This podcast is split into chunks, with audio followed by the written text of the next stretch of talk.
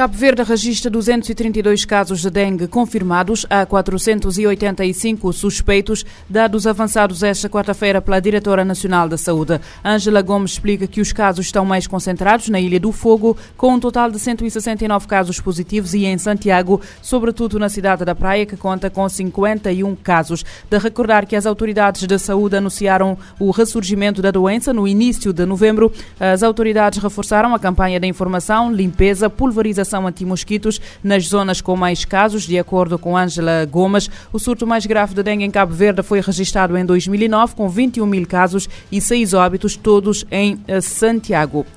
O governo moçambicano acusa os grupos terroristas de estarem a usar crianças soldados nos ataques em Cabo Delgado e pede a intervenção da comunidade internacional. Informação confirmada pelo secretário de Estado de Cabo Delgado, António Supeia. Não se sabe ao certo o número de crianças que foram forçadas a abandonar a escola e a juntar-se ao grupo de terroristas que desde 2017 provocaram a morte de centenas de pessoas, tendo causado milhares de deslocados na província nortenha de Cabo Delgado. Nos preocupa ainda a necessidade de recuperar as crianças soldados doutrinadas pelos terroristas. Por vocação, temos demandado do apoio e colaboração dos vários parceiros, com destaque para as confissões religiosas e outras organizações especializadas na matéria. Fica para nós a nobre tarefa de saber perdoar, tolerar, aceitar, acolher e reintegrar na sociedade os cidadãos incautos e arrependidos,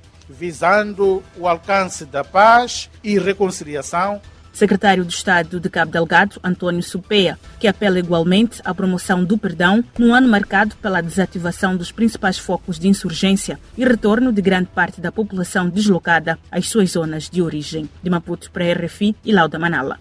Desde 2017, a província de Cabo Delgado enfrenta uma insurgência armada com alguns ataques reclamados pelo grupo fundamentalista Estado Islâmico. O conflito já fez um milhão de deslocados, de acordo com o Alto Comissariado das Nações Unidas para os Refugiados, e cerca de 4 mil mortes. A insurgência levou a uma resposta militar desde 2021 com apoio do Ruanda e da Comunidade para o Desenvolvimento da África Austral.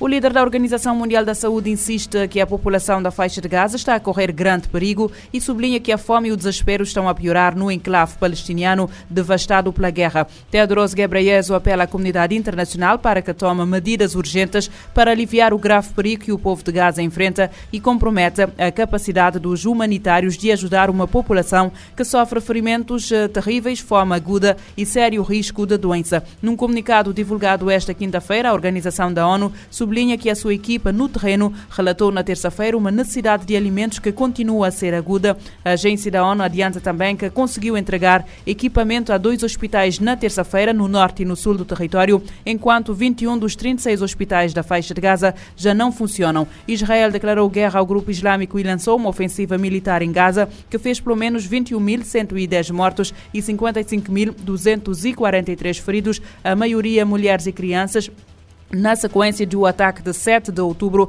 a Israel, que provocou uh, cerca de uh, 1.200 mortes, 1.200 mortes. A nova onda de bombardeamentos e deslocamentos está a sobrecarregar os acampamentos em Gaza. O alerta das, das equipas humanitárias. A reportagem é da ONU News.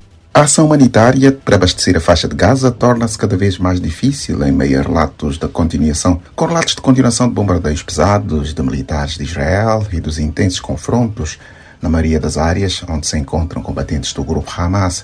Funcionários do setor apontam áreas do norte e do sul como as mais atingidas pelos confrontos.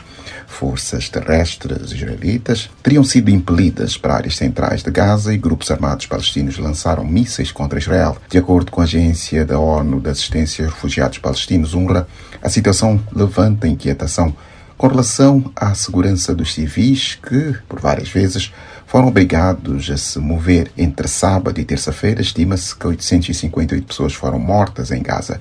O total de vítimas fatais palestinas subiu para 20.915 desde 7 de outubro. O escritório da ONU para Assistência Humanitária, OSHA, também informou que 164 soldados de Israel morreram e outros 874 ficaram feridos durante operações terrestres realizadas na faixa de Gaza. O balanço é dos mais de 80 dias após o início dos bombardeios das forças de defesa de Israel, em resposta a ataques do Hamas no sul, que causaram cerca de 1.200 mortes ao lado israelense e 240 reféns. Da ONU News em Nova York, Eleutério Gavan. Pelo menos 195 pessoas morreram e 325 ficaram feridas nas últimas 24 horas em ataques do exército israelita em Gaza, de acordo com fontes ligadas à saúde. Pelo menos 21 pessoas morreram devido às inundações causadas pelas chuvas torrenciais que caíram na noite da terça-feira para quarta na cidade de Bukavu, no leste da República Democrática do Congo. A informação é avançada pelas autoridades locais que indicam que a construção descontrolada de casas em locais inadequados é a principal causa do desastre. As inundações sazonais provocam frequentemente danos em Bukavu, que é a capital da província do Kivu do Sul e tem uma população de mais de um milhão de habitantes. Pelo menos 15 pessoas morreram no dia 11 devido às chuvas fortes que atingiram esta cidade montanhosa, que também eh, sofre com problemas de erosão. O Kivu do Sul foi atingido nas últimas semanas por chuvas intensas que causaram danos eh, pessoais e materiais. Pelo menos 22 pessoas morreram no domingo devido a deslizamentos de terras provocadas pelas chuvas torrenciais nas comunas de Bitanga, Bigombe e Mazoso, localizadas naquela província. Pelo menos 10 pessoas morreram e 57 ficaram feridas hoje num acidente em cadeia que envolveu sete veículos numa autoestrada no noroeste da Turquia. A informação é avançada pelas autoridades turcas. O acidente ocorreu quando uma densa neblina dificultava a visibilidade na autoestrada de Marmara, na província de Saraia, a cerca de 150 quilómetros de Istambul. Pelo menos três autocarros interurbanos estiveram envolvidos na colisão. As autoridades apontam que alguns passageiros morreram ao sair dos veículos, tendo sido atingidos por outros dos veículos. Sete dos feridos encontram-se em estado grave, de acordo com os dados das autoridades locais. Pelo menos quatro pessoas morreram hoje e cinco ficaram feridas na sequência de um incêndio numa casa em Pequim. A informação é avançada pela, pelo site de notícias oficial.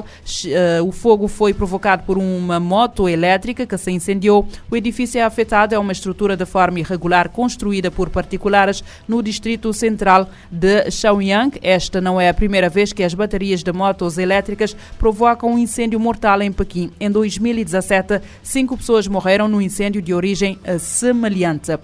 Os serviços de informações militares venezuelanos impediram esta quarta-feira vários jornalistas de fazer a cobertura de um derramamento de petróleo em El Palito, uma das principais refinadoras do país. A denúncia foi feita pelo Sindicato Nacional de Trabalhadores da Imprensa. Um vídeo divulgado nas redes sociais pela Coligação de Sindicatos Petrolíferos mostra o momento do derramamento de um tanque na lagoa de resíduos da refinaria de El Palito, no estado de Carabobo, a cerca de 200 quilómetros a oeste de Caracas.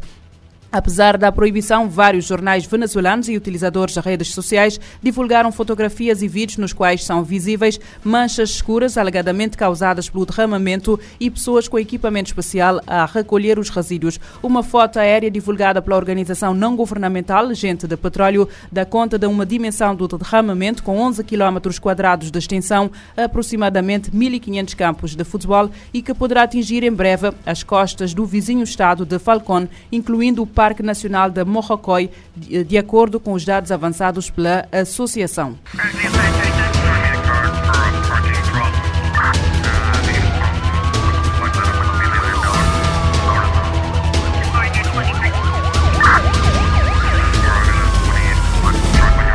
Pode ouvir e subscrever este programa em radiomorabeza.cv, no Spotify, Apple Podcasts, Amazon Music, Deezer e em todas as principais plataformas de podcast.